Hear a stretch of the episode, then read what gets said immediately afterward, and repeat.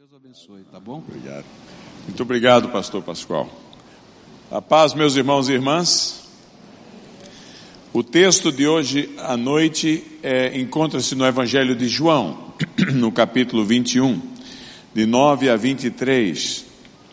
É relacionado ao tema da igreja esses dias, porque no calendário da igreja, esse final de semana é dedicado ao tópico do evangelismo. E esta noite nós vamos tratar sobre os compromissos que se esperam, se espera de um evangelista cristão. Ontem à noite nós falamos para a mocidade, e, e não só para os jovens, mas é um culto aberto a todos, mas a maioria eram jovens, e nós falamos sobre a obra não completada de Cristo, que é a obra de fazer discípulos. Hoje pela manhã tratamos com a igreja toda aqui em Marcos capítulo 16, que é o texto central desta, desta semana, sobre ah, os pilares do evangelismo. Um, como, é que, como é que Jesus nos ensina naquele texto que deve ser a, o, a nossa atitude, o nosso estilo de vida e etc. Hoje, agora à noite, nós vamos tratar de uma conversa que Jesus teve com os evangelistas iniciais que virariam apóstolos logo depois. Sete deles que encontram-se com Cristo após Cristo ressurreto ter dito que eles deveriam, uh, mandado a eles um recado que eles deveriam aguardar por ele em Galileia. E sete deles estavam lá após a ressurreição de Jesus. E é sobre isso que nós vamos tratar nesta noite. Mas o texto é João capítulo 21. Diz assim: ao saltarem em terra, viram ali umas brasas e em cima peixes e havia também pão. Disse-lhe Jesus: Trazei algum dos peixes que acabastes de apanhar. Simão Pedro entrou no barco e arrastou para a rede para a terra cheia de cento e cinquenta e três grandes peixes. E não obstante serem tantos, a rede não se rompeu. Disse-lhe Jesus: Vinde, comei.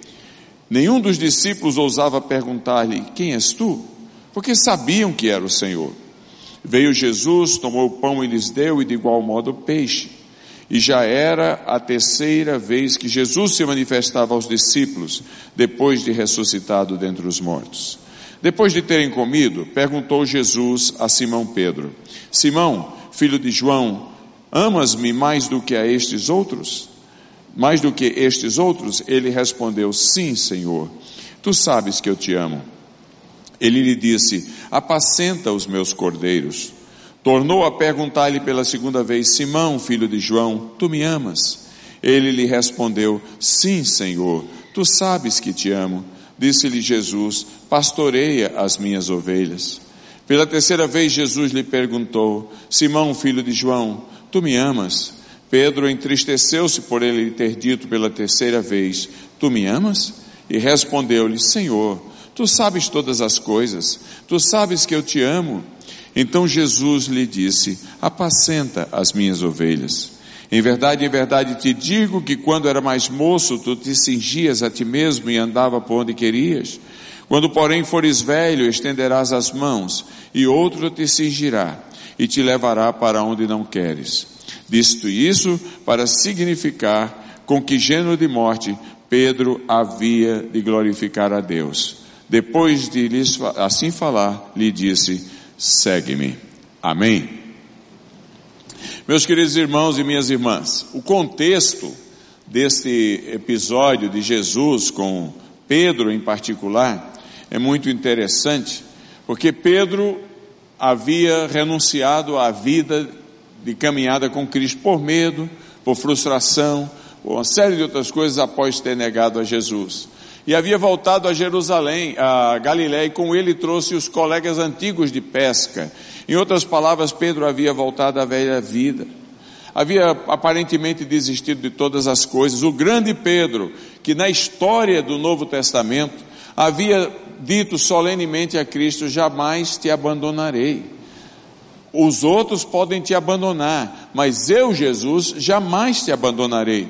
E mal ele havia falado aquelas coisas, aparecem os, os, soldados do sumo sacerdote Caifás, e ele arranca uma espada e, e, e decepa a orelha de Malco, o soldado dos sacerdotes.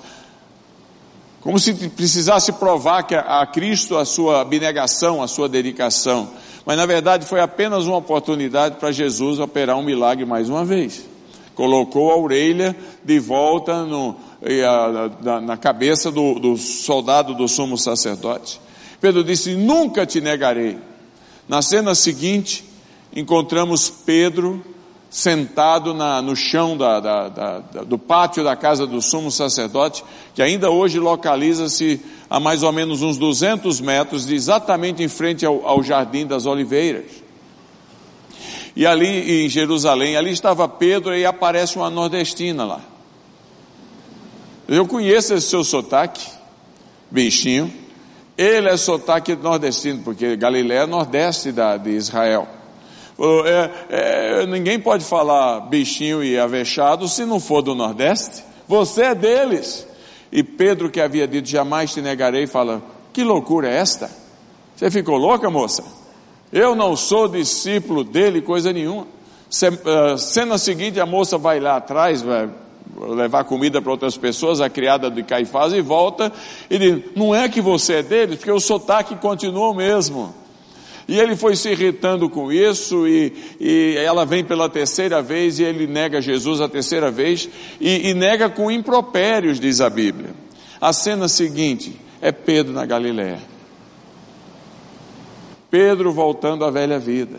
O Pedro corajoso, que achava que seguir Jesus era uma questão de, de uh, ousadia e coragem dele, não de graça de Deus, é volta à Galiléia volta à velha vida, arrasado, desestabilizado, até a, a, a, assim, a capacidade de, de, e a expertise de pescador ele perdeu, porque num lago que tem 22 quilômetros de comprimento, por 9 de largura, 50 de profundidade, ele que eh, era bom pescador a vida inteira, pesca uma noite inteira e não pega nada. Imagina voltando para casa o que é que a mulher dizer para ele?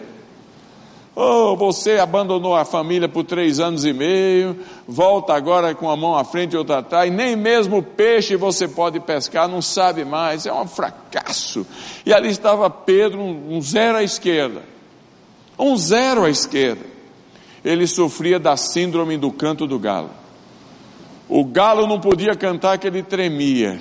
A beira da, do mar da Galiléia virou, do lago da Galiléia virou um tormento, cheio de galo, às quatro da manhã, Pedro saindo para pescar, ou quando fosse, e o galo cantava e ele tremia, porque ele lembrava, eu havia negado o Senhor. Nesse contexto, a Bíblia nos diz que Jesus tinha interesse em Pedro e os outros serem formatados por Cristo como evangelistas porque a igreja precisava ser plantada e eventualmente tornar-se os apóstolos da igreja, os líderes da igreja. E Cristo resolve dar a Pedro uma segunda chance.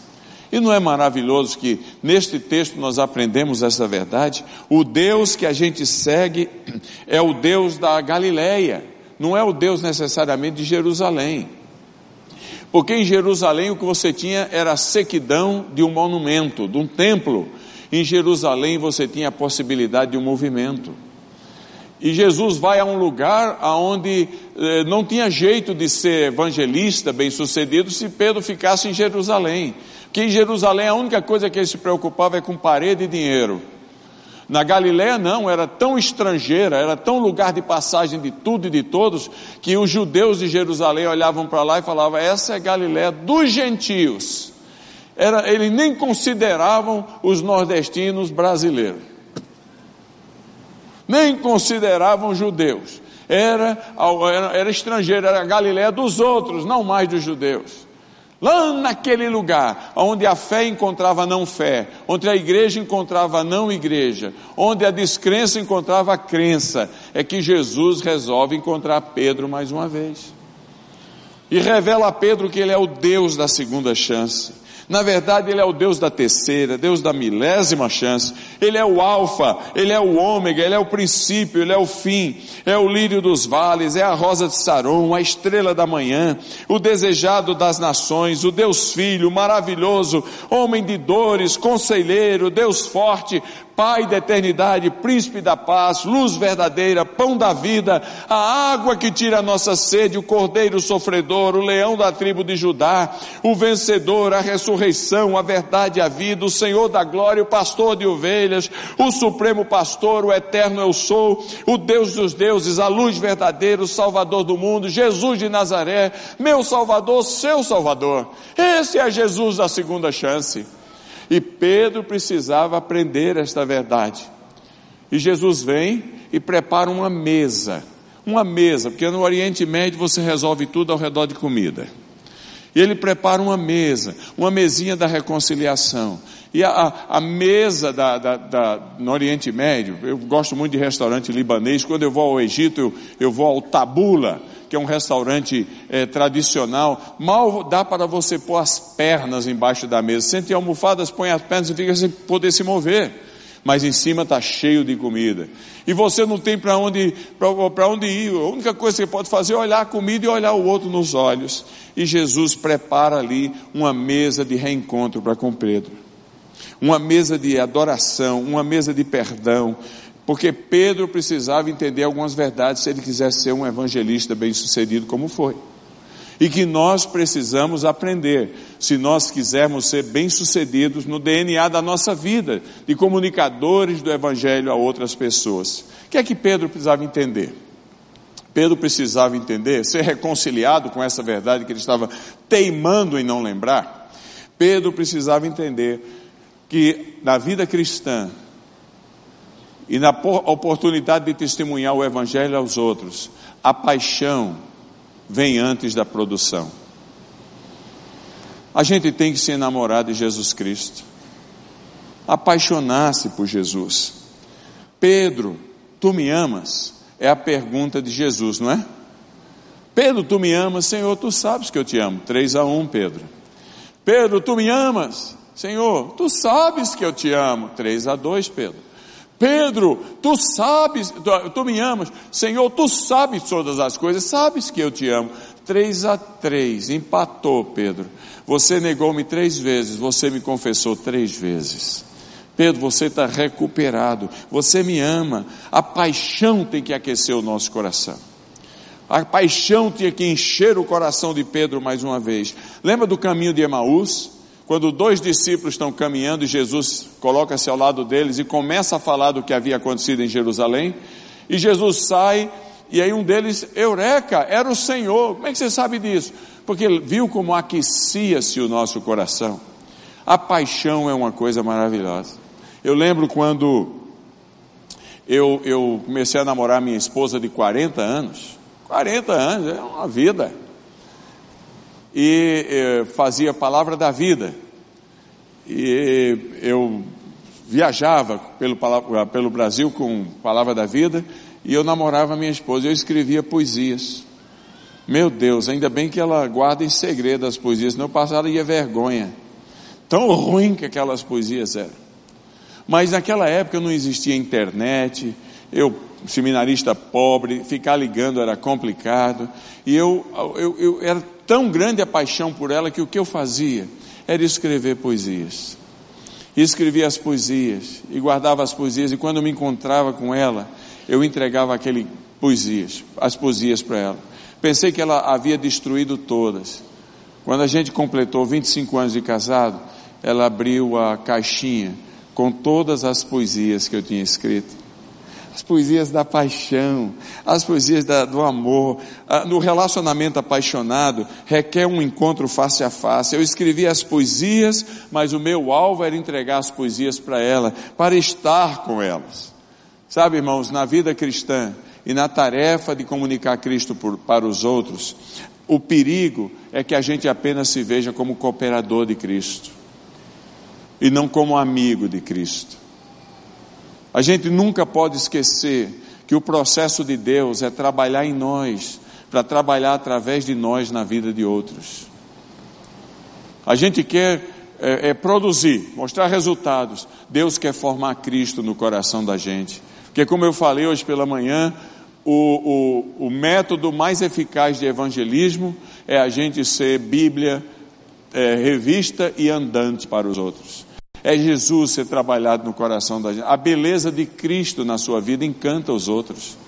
Se tudo na nossa vida fosse produção, resultados, a vida fosse uma maravilha, os outros só nos invejariam. Mas como essa não é a realidade, Cristo formado em nós, no meio da dureza da vida, da dificuldade da vida, e a gente apaixonado por esse Jesus maravilhoso, mesmo passando por dificuldades e problemas, as pessoas que olham-nos dessa maneira já não vão nos invejar, elas vão se inspirar. Vão se inspirar em cada um de nós. O relacionamento apaixonado é uma maravilha. Nós temos que ser amigos de Jesus, porque é muito fácil a gente frequentar a igreja de Jesus, trabalhar nos ministérios da igreja de Jesus, ler a Bíblia de Jesus, falar das coisas de Jesus, é, é, cuidar pelo patrimônio que a gente diz que pertence a Jesus, é tudo trabalhar ombro a ombro com Ele. Mas na vida cristã, a coisa mais importante é ser amigo dele. A coisa mais importante é contemplá-lo face a face. A, a, a, coisa mais importante é, é o relacionamento de tete a tete, olho a olho. A, a coisa mais importante é dizer: Eu te amo, Senhor. No fundo do coração. A paixão apostólica é algo que está desaparecendo no meio do nosso meio. A gente, a gente é, é ativo demais e a gente esquece que tudo começa pelo desejo, por causa da amizade com Cristo, do amor para com Cristo, o desejo de vê-lo conhecido entre as nações. Pedro precisava aprender essa verdade. E eu pergunto a você: é Jesus o seu amigo? Ou é Jesus o companheiro do seu ombro a ombro? É por ele que você se apaixona? É por ele que você diz: Eu vou viver os meus dias, as horas dos meus dias, os minutos das minhas horas e os segundos dos meus dias? Meus minutos? É Jesus o seu amigo apaixonado?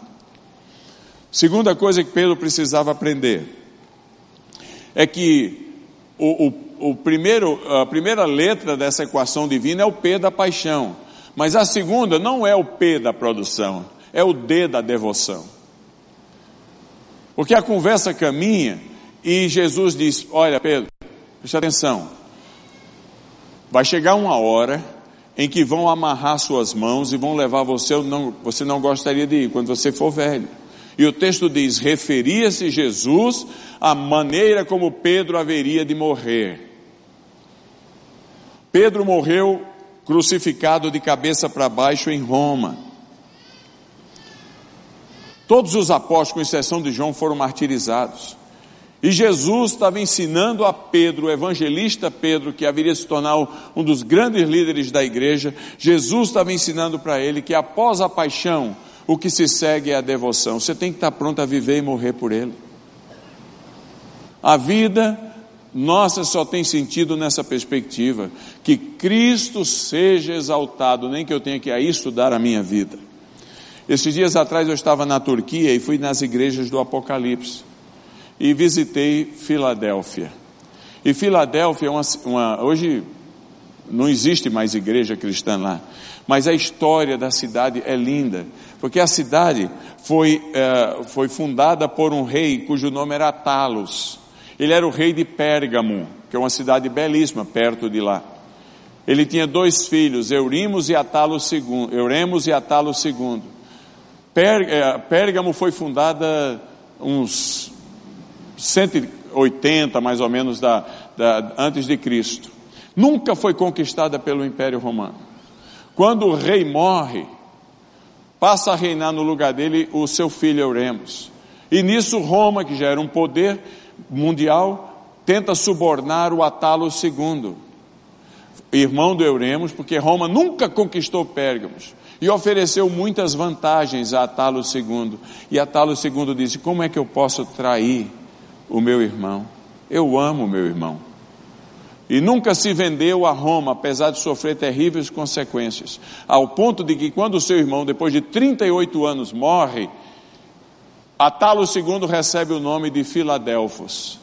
Porque Filadélfia, ou Filadelfos em grego, significa amor de irmão. O amor de irmão, a paixão de um irmão para com o outro, vai até as últimas consequências. Você topa o que for preciso, mas você não trai o outro. Você vai até a morte. O evangelista é aquele que não abre mão, vai até a morte por Cristo se for preciso. Devoção é a capacidade de viver e morrer para a glória do outro, para o bem do outro, para a alegria do outro. Logo em seguida, há uma, uma perseguição, começo da época cristã, naquela cidade de Filadélfia, e havia um médico chamado Filipe, um dos primeiros convertidos, que uh, por ordem do imperador foi determinado que ele ou renunciava ao cristianismo ou ele seria morto. E ele falou as célebres palavras: Eu não posso trair o meu amigo. E o, o, o procônsul da cidade eh, abriu um touro de, de bronze, arrancou a cabeça daquele touro imenso de bronze, parecia o Wall Street, o touro de Wall Street, e colocou ele vivo dentro, no calor, fechou de novo, soldou a cabeça ele morreu torrado. Filadelfos, amor de irmão. A, a, a, vida cristã só tem sentido se a gente leva Cristo até as últimas consequências, fruto da paixão por Ele. Aí nós somos bons evangelistas, aí nós inspiramos os outros. Pertinho de lá ficava uma cidade que estava debaixo do controle de Pérgamo, a cidade de Esmirna onde um filho da fé de, de apóstolo João virou bispo, chamado Policarpo. Aos 80 anos, 84 anos de idade, aos, em 156 da era cristã, aquele velhinho foi colocado em cima na praça pública, na agora comercial que existe até hoje, foi colocado em cima de um monte de madeira, e na frente da cidade inteira, o procônsul romano, chefe dos soldados, falou, teve dó dele, falou, ancião, renuncia a este nome, e nós evitamos que você seja queimado, você pode viver. E ele falou: por 84 anos, ele tem sido meu melhor amigo. Como é que eu vou trair aquele pelo quem o meu coração ferve e se apaixona? Eu sou cristão. E os soldados romanos colocaram fogo naquela pilha de madeira e ele morreu gritando: Velhinho, eu sou cristão. A devoção é a capacidade de ir até o fim, sem trair a honra do Senhor. Foi isto. Ninguém pode ser um bom evangelista se não entender isto aí. Porque a vida tenta nos corromper o tempo todo. Há um slide de um casal que eu quero pôr aqui na Síria. Uh, por gentileza, esse casal. Esse casal é uma coisa maravilhosa. Eles são novos convertidos. Eles estão lá em, em Zarle, no, no, no Líbano. E eu já me encontrei com eles duas vezes. Aí está ele, a esposa, eles têm são cinco filhos, e três são crianças e, e dois já são jovens, já saíram de casa, foram para algum outro país aí na perseguição. E eles estavam lá e, e, e, eu perguntei: você não tem medo de continuar morando na tenda de plástico sua, no meio do maior grupo de, de, de, de radicais muçulmanos que conseguiu escapar, que hoje vive no Vale de Beca, no, no Líbano, entre os cerca de mil acampamentos que tem lá? Ele disse: Olha, o pessoal da igreja aqui, da igreja batista de Zarle, fala: saia de lá, eles vão matá-lo. Aí, aí ele disse para mim: Como é que eu vou sair de lá? Como é que eu posso sair de lá se eu olho aquelas pessoas, elas precisam desse mesmo Jesus que eu tenho? Se me matarem ou se me fizerem deixarem viver, isso para mim agora é relativo, porque quer vivendo ou quer morrendo, eu sou do Senhor. O filhinho deles, de oito anos, estava lá, ele falou: Quer ver uma coisa? Filho, faz uma oração. E, e as lágrimas brotaram no meu olho, o menino de oito anos agradecendo a Deus, porque agora ele era um crente. E olha, cercado de, de, radicais, crianças de filhos de radicais naquele campo de refugiado. Agora ele era um crente, Jesus Cristo era o, era o Senhor da vida dele. Agradeceu pela nossa visita, agradeceu pelo papai e pela mamãe que eram crentes. Quando terminou, o casal estava chorando, falou: nada, nada, nada pode comprar esse privilégio. Meu filho só sabia dizer Akbar, Allah Akbar. Era um, um analfabeto, uma criança que não queria ir para a escola, só ficava repetindo Allah Akbar, Deus é grande, Allah Akbar. Agora ele está orando e conversando com o Senhor de todas as coisas, Jesus Cristo. É uma maravilha, é uma maravilha. Eu, hoje pela manhã eu mencionei que eu estava na, na Igreja Batista do Líbano, há mais ou menos 800 convertidos do Islã. Na Resurrection Baptist Church. 400 vieram do Iraque, 400 da Síria. E na Síria, praticamente todos são guerrilheiros do ISIS com suas famílias. Já pensou você estar no meio dessa turma? E eu estava lá no culto das oito da manhã e preguei para eles. Depois a igreja marcou um almoço. E aí, mas eu terminei aquele culto com eles, os desafiando. Eu disse: vocês já fizeram muita coisa ruim na vida, vocês mataram muita gente na, na Síria. Chegou a hora de vocês fazerem uma coisa positiva. Chegou a hora de vocês mudarem para a Síria, cruzarem a linha, a linha da vida e da morte. Vocês provavelmente vão ser mortos lá. Porque tem muita gente querendo vingar-se de vocês, mas vocês vão ter a oportunidade de comunicar Cristo para a redenção do seu povo. A Síria vai, nunca mais vai ser a mesma se vocês cruzarem a linha, não com uma arma na mão, mas com a compaixão de Cristo no coração. E fomos almoçar.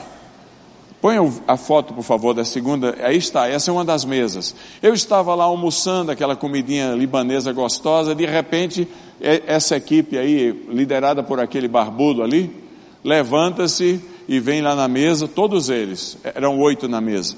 Chegam lá e diz: Doutor Dantas, nossa mesa conversou durante o, o almoço e nós decidimos cruzar a linha. Custe o que custar nós vamos voltar à Síria e vamos comunicar o Evangelho para, para o nosso povo. Custe o que custar, quer vivendo ou quer morrendo. Isso é devoção. Devoção é a capacidade de ir até as últimas consequências por causa daquele que você ama. Você vai até lá. No, no na, na, na, Dubai, Pascoal deve ter visto uma, uma arquiteta, o nome, eu não posso dar o nome dela porque está na televisão aqui mas ela, Jesus apareceu para ela. E ela se converteu. E ela ia no preparo para a reunião da nossa rede, ela ia nos, nos hotéis conosco. E ela mostrava a carteirinha dela com nome, nome é, muçulmano. E com a, o nome, sua religião muçulmana. E com um pastor cristão. E falando como uma cristã. E eu perguntei para ela, fulana, você não tem medo? Você não tem medo de acontecer uma tragédia com você? porque você tem nome muçulmano, carteira muçulmana de identidade, e você se apresenta lá como uma cristã.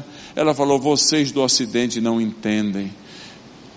Quando nós conhecemos a Cristo, nós somos mais ou menos como um passarinho que saiu de uma gaiola onde estava preso. A vida, ela só ganha relevância e importância na perspectiva de viver para Jesus Cristo. Se eles matarem, qual é o problema? Somos dele. Essa, essa moça novinha na fé, falou ao meu coração demais, porque a gente vai esquecendo dessas verdades. E o caso dela é mais interessante, porque por três dias ela ficou em dúvida se ela falava ou não para o marido, que é um grande advogado de Dubai. Fala ou não falo? Fala ou não falo? Porque no, no Islã, mulher para ser deserdada, basta o marido dizer três vezes: Não te quero mais, não te quero mais, não te quero mais. Nada mais. E ela finalmente, no terceiro dia, o marido chama: Preciso falar com você. Ela falou: Ele notou e vai lá e fala: Olha, o que eu vou dizer para você agora, você continua ou não comigo, depende de você. Ela falou: Meu Deus, o que é que está acontecendo? O que é que houve? Ele falou, ele falou: Olha, escute, há três dias atrás, ele falando, Jesus apareceu para mim. Eu agora sou um cristão. Se quiser ficar comigo ou não, fique à vontade. Eu não vou lhe recriminar. Ela falou, e apareceu para mim também apaixonadas por Jesus. Que coisa linda. Devoção, devoção. Marcos Coca, eu citei ele hoje pela manhã aqui, eu levei um grupo de, de adolescentes para uma favela muito pesada em Olinda, 42 anos atrás, é, e foi uma loucura nossa, mas eu levei, que perigosa, terra da, da, da, da violência. E estava lá naqueles banquinhos de madeira, os adolescentes cantando, algumas pessoas da favela vindo lá ouvir o evangelho, e aí chega o Marcos Cocaína, filho do dono da favela, dono do tráfego, com gente armada, fuzil e tudo, senta lá, eu falei, estou liquidado, hoje, hoje vou bater as botas aqui. E preguei sobre o inferno, Falei que é um lugar de ranger de dente, de fogo, separação eterna. E quando eu estava pregando, o Marcos gritou de lá: Para! Eu falei: Oh Deus. Já era, porque o, o filho do dono do negócio lá, armado, para, para, para. Eu falei: Marcos, o, o que é que houve? Eu não sabia o nome dele, falei, o que é que está acontecendo? Ele falou, para, para, eu falei, por quê? Ele falou, porque você está falando aí, eu estou me vendo caindo nesse buraco terrível, fundo, eh, de trevas, tem escapatória para mim? E aí eu preguei o evangelho para o Marcos. E o Marcos converteu-se. No dia seguinte ele veio e disse: Mudei meu nome. Eu falei: Qual é o seu nome agora? Ele falou: Não sou mais Marcos Cocaína, sou Marcos Coca. É bom, Marcos Coca. É. E, e, e aí, Marcos Coca? Até hoje é Marcos Coca. É um, é um memorial. Ele falou: Eu disse, Marcos, ele falou: Vou seguir Jesus. Eu falei, eu falei, Marcos, e quando os amigos vierem para você, ou os, os clientes para o seu pai para você, para vender droga? para você tomar droga, o que é que você vai fazer? Ele falou, Elias, nem que eu me amarre num poste, eu não abro mais mão do seguir Jesus Cristo, que é o tesouro que eu finalmente descobri. 42 anos atrás, mês passado, eu perguntei onde anda o Marcos Coca? Falou, ativo diácono lá em Casa Caiada, Olinda. O Evangelho é maravilhoso. Quando a gente se apaixona por Cristo, a gente aguenta até o fim, mas não abre mão dele. Finalmente, o que Pedro precisava entender é que, sendo apaixonado por Cristo e disposto a ir até as últimas consequências, o primeiro P, paixão, o segundo P, devoção, antecede, mas não exclui uma terceira verdade. É que o apaixonado por Cristo, o devoto a Cristo, tem que produzir para Cristo. Jesus diz assim: Pedro, tu me amas? ele fala: Senhor, tu sabes que eu te amo. Então, Pedro, apacenta minhas ovelhas, cuida das minhas ovelhas, produz fruto, Pedro. Produz fruto, seja um bom evangelista. Jesus diz: Eu sou a videira verdadeira, meu pai é o agricultor. Todo ramo que estando em mim der fruto, ele o limpa para mais produzir. A maioria de vocês não estava aqui hoje pela manhã quando eu contei o caso da menina, 17 anos, no, no, no Vale de Beca. Vindas de uma família, a história é linda. Hoje a gente tem um pouquinho mais de alguns minutos. Eu, ela é filha de um pai, de uma mãe PhD em, em islamismo e um pai que era nominal muçulmano. Tem três irmãos, eh, dois irmãos e ela, duas irmãs e ela, 17 anos. A mãe se converteu lendo a Bíblia uma muçulmana, e ela disse, PhD em, em, em estudos islâmicos, ela descobriu que a Bíblia, todos os profetas do Islã são mencionados na Bíblia. E ela, os doze, os doze do Antigo Testamento são mencionados no Corão. E ela falou, o Corão é 600 anos depois de Cristo. Esses textos são de mais de mil anos, de mil anos até 450 anos antes de Cristo. Então por que, que eu vou ficar lendo uma cópia? Eu vou é no original e começou a ler a Bíblia e se converteu. O marido converte-se. A família soube, do outro lado das montanhas, mandou um bilhete para ele. E para a família toda, um bilhete. Através de um, um, mensageiro. Soubemos que vocês abandonaram o Islã e viraram cristãos. Nós estamos indo aí para matar vocês. Eles, a família hoje está tá toda na Áustria, mas naquela ocasião estava lá. Ele escreveu atrás do bilhete o seguinte: quanto a matar, não há problema, já morremos com Cristo. Porque ele dizia: vamos matá-los crucificados. Ele falou: quanto a matar crucificado, nós não merecemos a honra de morrer da mesma maneira que morreu o meu Salvador. Olha que coisa linda coisa tremenda. E esta menina de 17 anos converteu-se a Cristo nesse contexto. Eu estava lá com o pastor Jihad, vê se tem cabimento, o pastor, o nome do pastor é Guerra Santa, Jihad. Lá no meio dos refugiados muçulmanos, o Guerra Santa. Eu estou lá com o pastor Guerra Santa e ela vem, a família inteira. E aí ela disse: Você quer conhecer meu campo missionário? Falei: Quero. E, e, mas eu respondi sem pensar ela me pôs dentro de um carro lá, um carro velho, com um motorista, que agora também era evangelista, mas que ela tinha levado a Cristo, eu vim saber depois.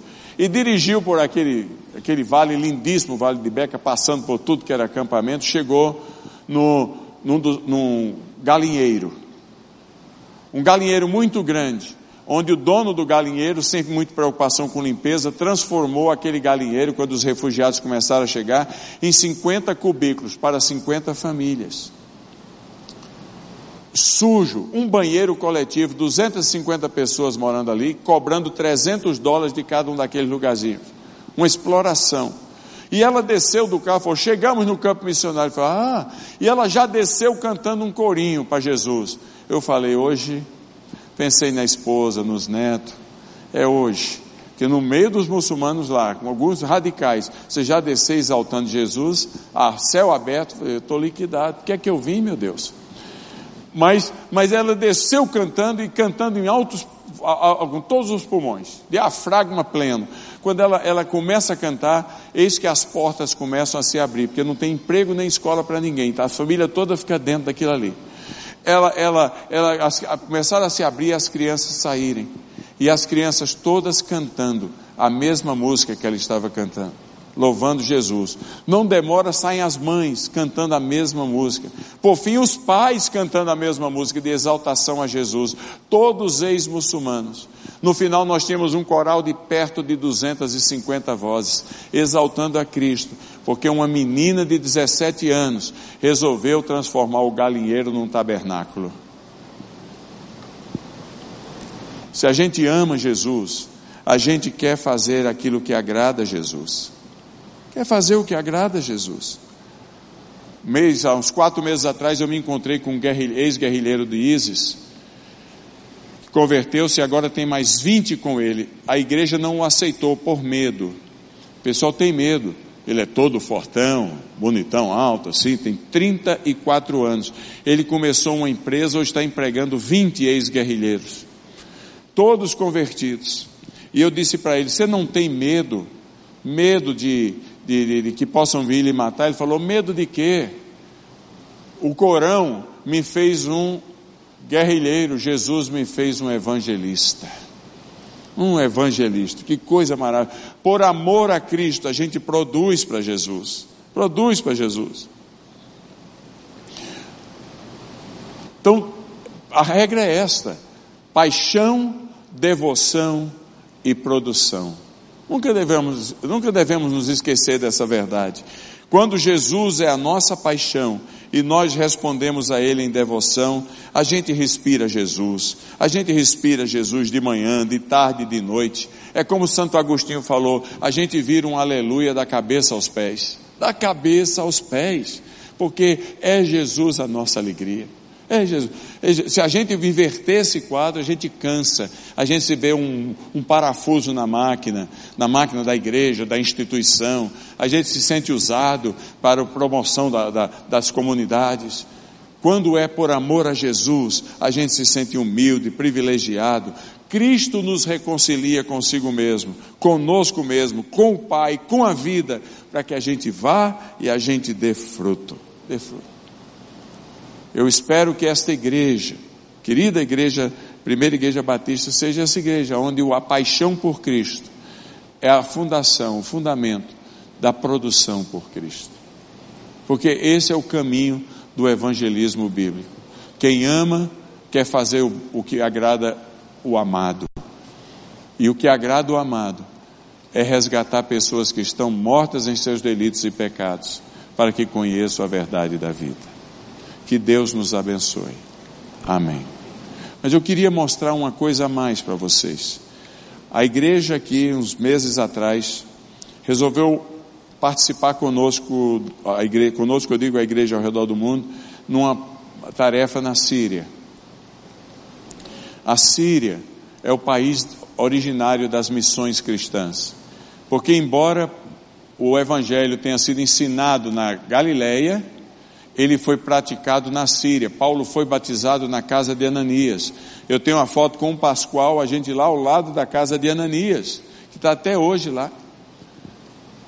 E nós queremos ver um movimento para Cristo brotando ali na casa de, na, na Síria, levando, que já são dezenas de milhares de convertidos. Nós queremos pelo menos 100 mil convertidos nos outros cinco anos, estamos, nos próximos cinco anos. Estamos orando a Deus. Como é que isso vai acontecer?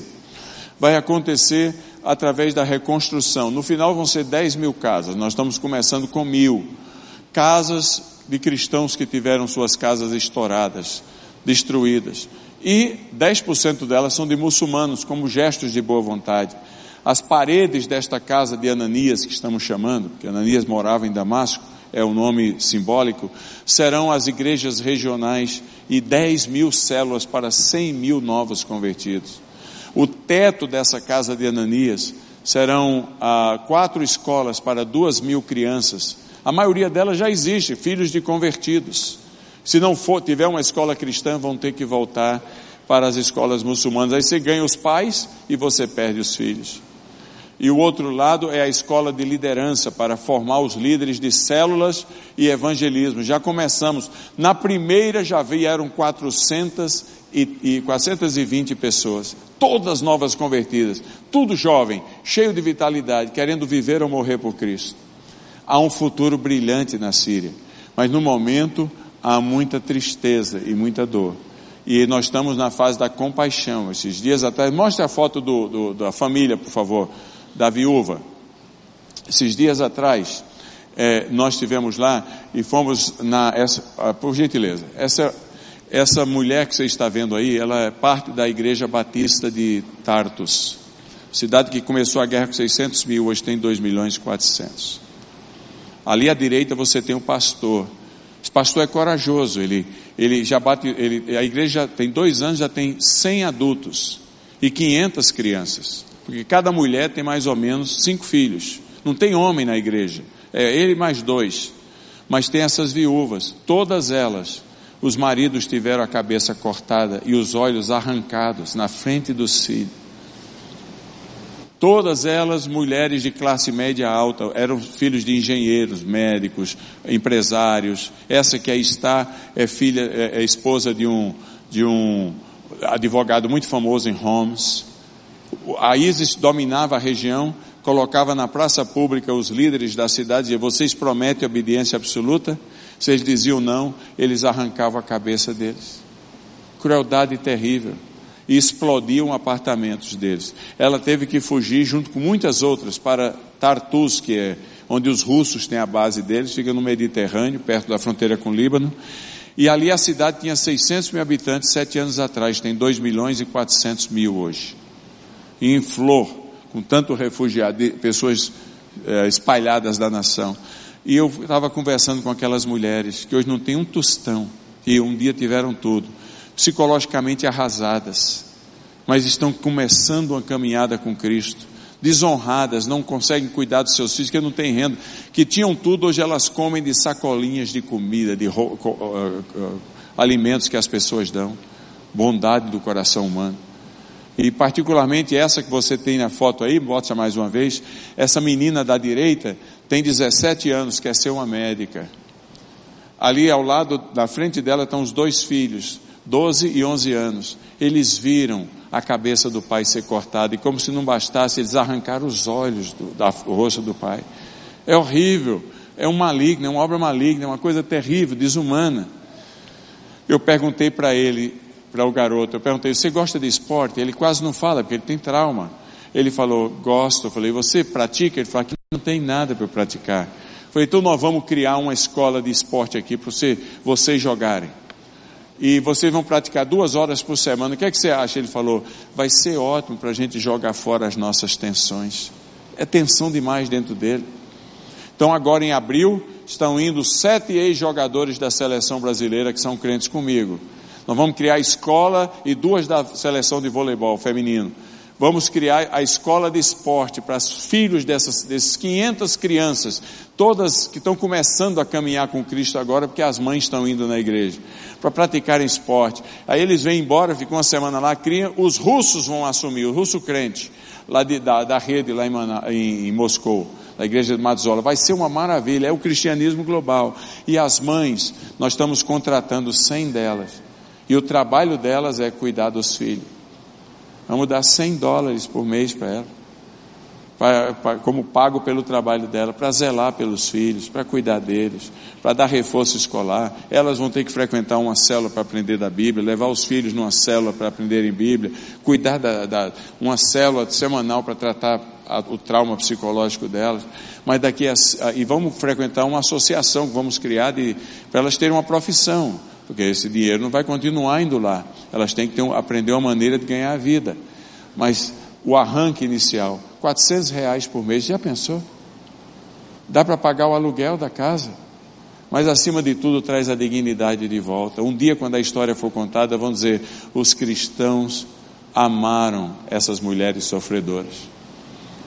E daqui a cinco anos nós vamos ter uma igreja com umas mil pessoas.